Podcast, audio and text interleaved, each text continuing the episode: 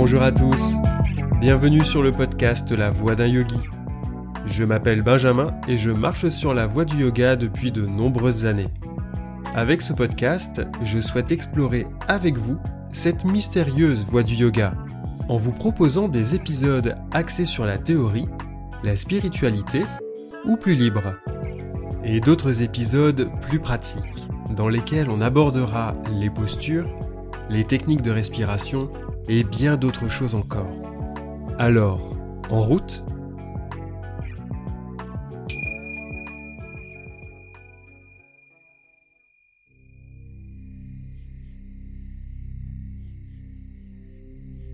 Et maintenant, lorsque la posture est fermement établie, le yogin, maître de lui-même, prenant une alimentation salutaire et modérée, doit se consacrer au pranayama, selon la voie enseignée par son gourou.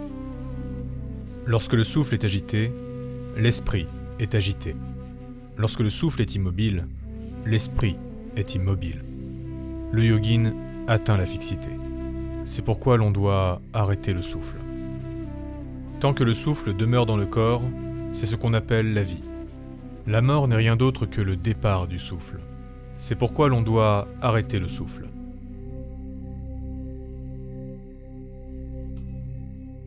Épisode 17 Pranayama, le quatrième membre du yoga. Avec les mantras, le pranayama est la pratique la plus ancienne du yoga. À la lecture de ces versets de la Hatha Yoga Pradipika, nous comprenons que ce quatrième pilier occupera une place importante. Importante, si ce n'est centrale, selon certaines Upanishads. Swami Shivananda disait que les yogis mesuraient la durée de vie en nombre de respirations, et non en années. Par exemple, si une personne respire 15 fois par minute, alors elle vivra entre 75 et 80 ans tandis qu'une personne respirant dix fois par minute sera centenaire. Quand notre capital de respiration octroyé dès la naissance est épuisé, nous rendons alors notre dernier souffle. Tout comme asana, pranayama se découvre aujourd'hui avant les yamas et les niyamas. Sa pratique se manifeste par divers exercices respiratoires, sauf qu'il ne s'agit là que de la face émergée de l'iceberg. Avec le pranayama, nous nous connectons à notre souffle, mais nous allons bien plus loin que cela. Avec le pranayama, nous approchons la sphère subtile du yoga. Il y a beaucoup de choses à dire sur ce membre. C'est pourquoi je lui consacrerai deux épisodes. Dans celui-ci, nous aborderons l'aspect spirituel, philosophique et historique, alors que le suivant parlera de la pratique. Je vous invite surtout à considérer ces épisodes comme un tour d'horizon. Le pranayama, c'est quelque chose qui s'expérimente et qui nécessite absolument l'accompagnement d'un expert ou d'un maître. Après avoir compris ce qu'est le prana, nous regarderons l'enseignement de Patanjali. Puis on s'attardera sur la vision des Upanishads, celle des traités de Hatha Yoga, mais aussi sur celles qui ont rejeté le pranayama. Sa pratique n'ayant pas fait l'unanimité auprès des érudits et des sages. Ce voyage philosophique et historique nous permettra de faire le point sur ce qu'est le pranayama à notre époque et de voir la place qu'il occupe dans le monde du yoga contemporain.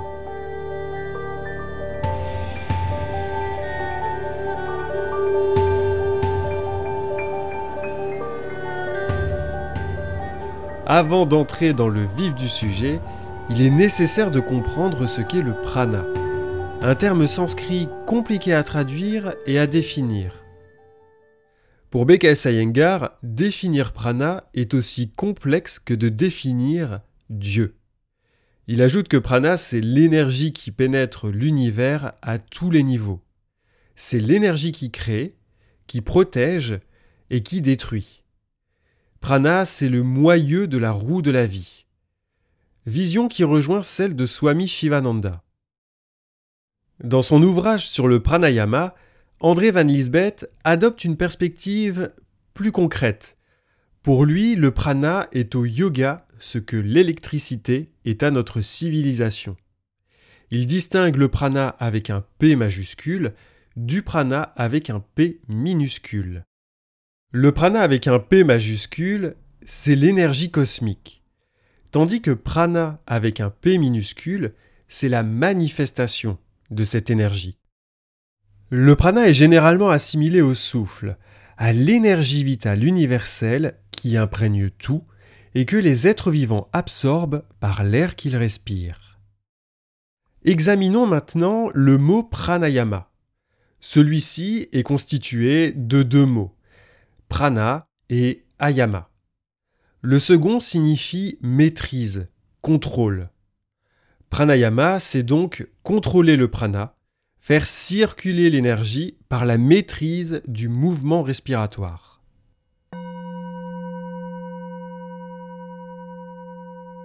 Patanjali consacre cinq aphorismes à pranayama. Il définit cette quatrième étape comme l'arrêt des perturbations de la respiration. Comprenons par là que pranayama, c'est retrouver une respiration lente, égale et imperturbable. État impossible à obtenir sans l'application de yama et de niyama, puisque l'adepte doit conserver le calme en lui et ne pas céder à des émotions violentes comme la colère, la peur, mais aussi l'euphorie, dans lesquelles la respiration s'emballe et devient irrégulière. Patanjali poursuit son enseignement en distinguant la respiration selon trois phases l'expire, l'inspire et la suspension. L'expiration est volontairement citée en premier car elle représente la détente et le don. En expirant, on renonce et on s'en remet à plus grand que soi. Ishvara, Pranidhana. Ce point est très intéressant parce qu'en Occident, on aura tendance à citer en premier l'inspiration. En ce qui concerne la suspension, celle-ci va occuper le cœur du pranayama. Il s'agit d'effectuer une rétention d'air poumon plein ou vide, tout en gardant le contrôle de l'inspire et de l'expire. Cette pratique de suspension de souffle s'appelle kumbhaka, que l'on traduit par petite jarre. Je lui consacrerai une partie dans l'épisode suivant. Revenons donc au Yoga Sutra. En plus de décomposer la respiration, Patanjali souligne qu'elle s'observe selon trois facteurs l'espace, le temps et le nombre. Un des objectifs de pranayama étant de parvenir à un souffle long et subtil. Le fruit de cette pratique sera un quatrième facteur qui dépasse le plan de conscience. Dans cette modalité, la distinction entre l'expire et l'inspire disparaît. Le souffle se suspend, et dès lors le voile qui cache la lumière se dissipe.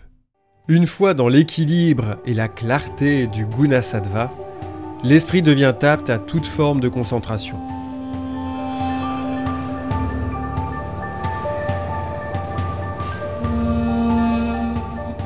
Comme pour son homologue asana, aucune indication pratique n'est donnée par Patanjali. On comprend seulement que pour atteindre cet état de pranayama, la maîtrise des trois premiers membres est indispensable pour garder un corps immobile et un esprit tranquille. D'autres textes du yoga font l'éloge du pranayama. Certaines Upanishads, comme la Yoga Tattva et la Kundalini Upanishad, le désignent même comme le cœur du yoga. Prenons la Yoga Tattva Upanishad qui reprend les huit membres de Patanjali. Alors qu'aujourd'hui asana occupe une place primordiale, l'Upanishad rappelle simplement l'existence de postures dont quatre essentielles le lotus, la parfaite, le lion et la prospérité. Elle n'ira pas plus loin. En revanche, pour le pranayama, les auteurs se montrent plus généreux en nous délivrant la posture à adopter, celle du lotus, et en nous décrivant quelques exercices. Le premier est la respiration alternée avec suspension de souffle poumon plein. En adoptant un geste spécifique de la main droite, on bouche la narine droite avec le pouce pour expirer par la narine gauche. Puis on inspire par cette même narine et on la bouche avec l'annulaire. On retient l'air quelques secondes, voire minutes, avant d'expirer par la narine droite et d'inspirer par cette même narine. Ce pranayama s'appelle Anuloma Viloma. Cette respiration alternée, ainsi que sa cousine Nadishodan, sont régulièrement citées en premier, car elles ont pour objectif de purifier deux canaux d'énergie fondamentaux, Ida et Pingala. Ces deux conduits, qu'on appelle nadi, démarrent de nos narines et descendent jusque la base de la colonne vertébrale. Ida prend sa source à la narine gauche. On l'assimile à la lune. Pingala, le soleil, démarre de la narine droite. Les deux nadis s'enroulent le long de la colonne vertébrale pour rejoindre sa base, là où est levée la Kundalini, la puissance cosmique nichée en chacun de nous.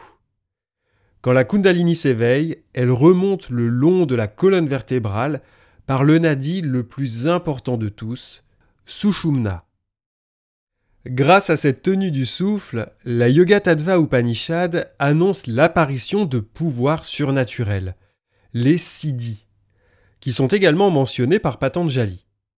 Parmi eux, on compte la lévitation, la capacité à devenir aussi petit qu'un atome, celle d'être invisible ou de devenir aussi beau que le Dieu de l'amour lui-même. Bien entendu, l'idée n'est pas de s'attacher à ces siddhis. Aussi tentant soit-il, ces pouvoirs constituent un grand obstacle à l'élévation de l'adepte, qui devra s'en détourner.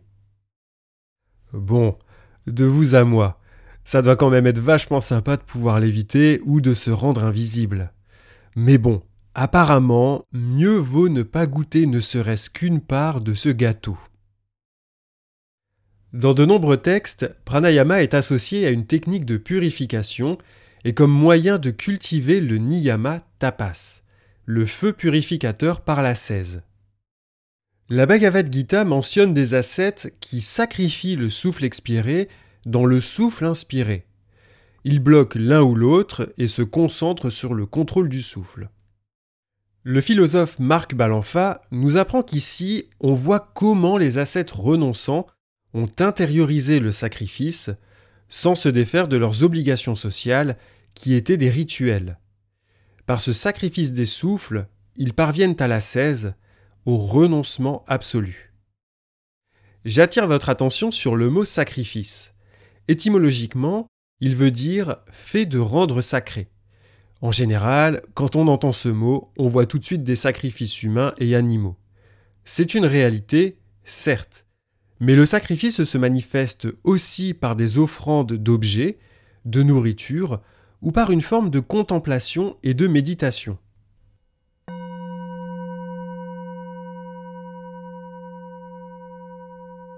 Salué par les Upanishads et les traités de Hatha Yoga, le pranayama n'a pas toujours fait l'unanimité pour diverses raisons. Commençons par une grande figure du monde indien, le Bouddha. Le yoga et le bouddhisme se sont développés dans le même terreau culturel. En cela, on retrouve de nombreux concepts similaires comme l'impermanence, la souffrance et ses causes, ou le détachement. Dans son parcours spirituel, le Bouddha a pratiqué le pranayama et la rétention de souffle. Dans le texte Mahasaka Kasuta, il rapporte avoir expérimenté le pranayama, notamment Bastrika Pranayama, la technique du soufflet du forgeron, le kumbhaka. Bien qu'il sentît une grande énergie le parcourir et bien que son corps fût plein de fougue, il avait perdu son calme. Cet exercice qu'il considérait comme douloureux l'avait perturbé. Puis il retenta la méditation sans respiration. Cette fois, il eut l'impression d'avoir la tête entaillée par des vents extrêmes, comme si un homme fort l'attaquait avec une épée acérée. Il ajoute à cela la sensation d'avoir le ventre poignardé et le corps rôti sur des charbons ardents. Pour le coup, les images employées sont très explicites et très dissuasives. Le Bouddha ne fut pas le seul à avoir rejeté le pranayama, pratique privilégiée des ascètes. Au Xe siècle de notre ère, Abhinavagupta, maître shivaïte et de yoga au Cachemire, déconseillait le pranayama qu'il estimait nuisible pour le corps. À la même période, du côté des jainistes, l'érudit Acharya Emachandra rejette également le contrôle du souffle obtenu par des méthodes douloureuses. Selon lui, le pranayama ne suffit pas à atteindre le but ultime du yoga, qui est kaivalya, la libération. Par cette affirmation, il s'oppose au texte de yoga qui glorifie le pranayama et pousse les adeptes à pratiquer la suspension de souffle jusqu'à l'épuisement physique. Le sage Narayanakata, ça fait beaucoup de noms indiens, je sais, met en garde de cette pratique excessive qui entraînerait des symptômes peu réjouissants, comme le gonflement de l'abdomen, la descente d'organes, des difficultés respiratoires, la folie ou l'épilepsie. Si je vous en parle, c'est parce que je trouve cette facette de l'histoire du yoga très intéressante et constructive, car derrière tout ça se cachent des enjeux politiques et religieux. Souvent, quand on est passionné par quelque chose, on peut avoir tendance à ne regarder qu'une face de la médaille. La passion stimule autant qu'elle rend aveugle. Voltaire la désigne comme les vents qui enflent les voiles de nos navires. Parfois elle le submerge, mais sans elle, il ne saurait voguer. Le revers de la médaille est effrayant, car il nous remet en question. Mais c'est aussi grâce à lui que l'on progresse et qu'on cultive le discernement. Et à notre époque placée sous le signe de la performance, cette partie de l'histoire vient nous mettre en garde. Le pranayama répond à un protocole très précis il peut se retourner contre celui ou celle qui le pratique mal ou qui dépasse ses limites. Ce n'est pas pour rien qu'il arrive en quatrième place dans les Yoga Sutras. De nombreux maîtres contemporains insisteront sur cette prudence à cultiver.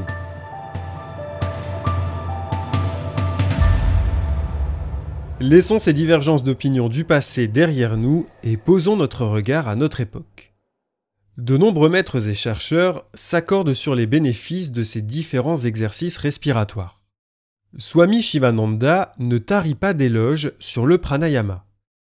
Le corps devient fort et sain, l'excès de graisse disparaît, le visage resplendit, les yeux scintillent et un charme particulier se dégage de toute personnalité.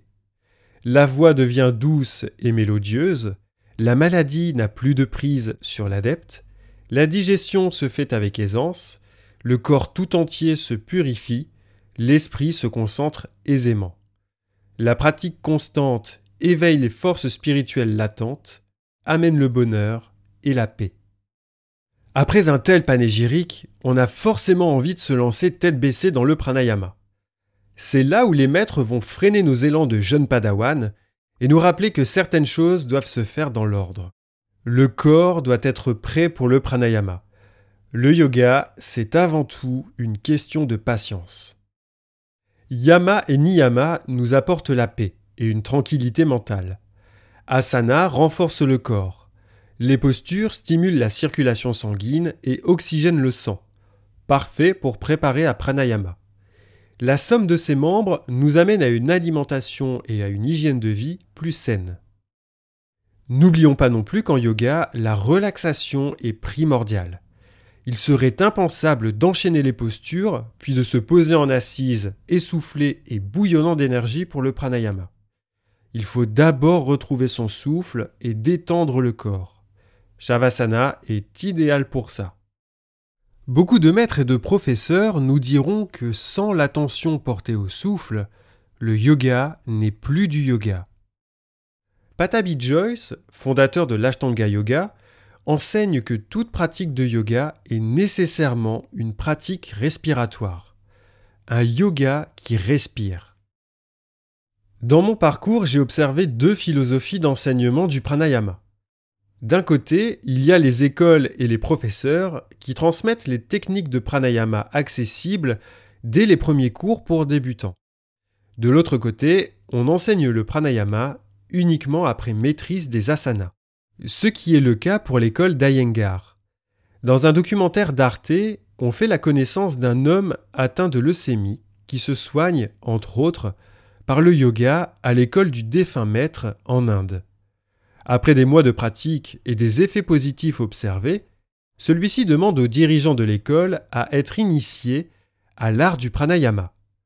L'accès lui fut refusé parce que l'homme ne maîtrisait pas encore certains asanas.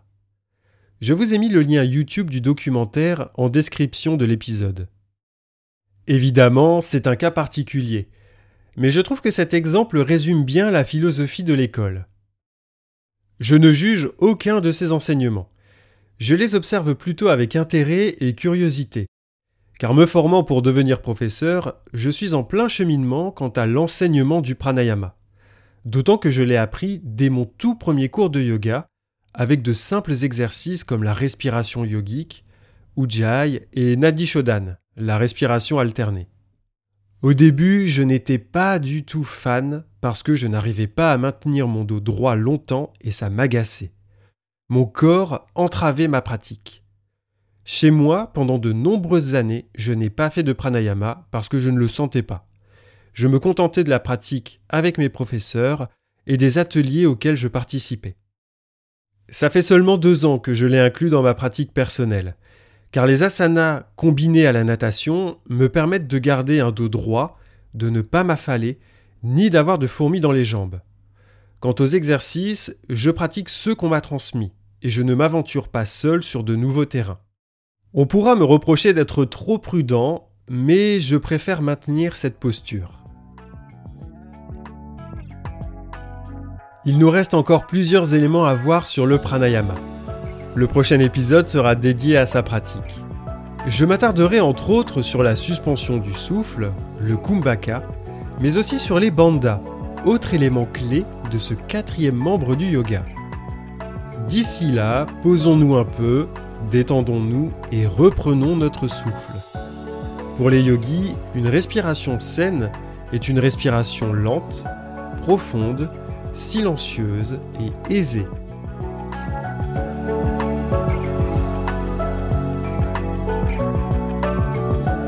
Merci d'avoir écouté cet épisode.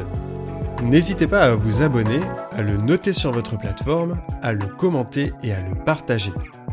Si vous avez des questions ou souhaitez simplement me faire part de votre expérience du yoga, n'hésitez pas à m'écrire.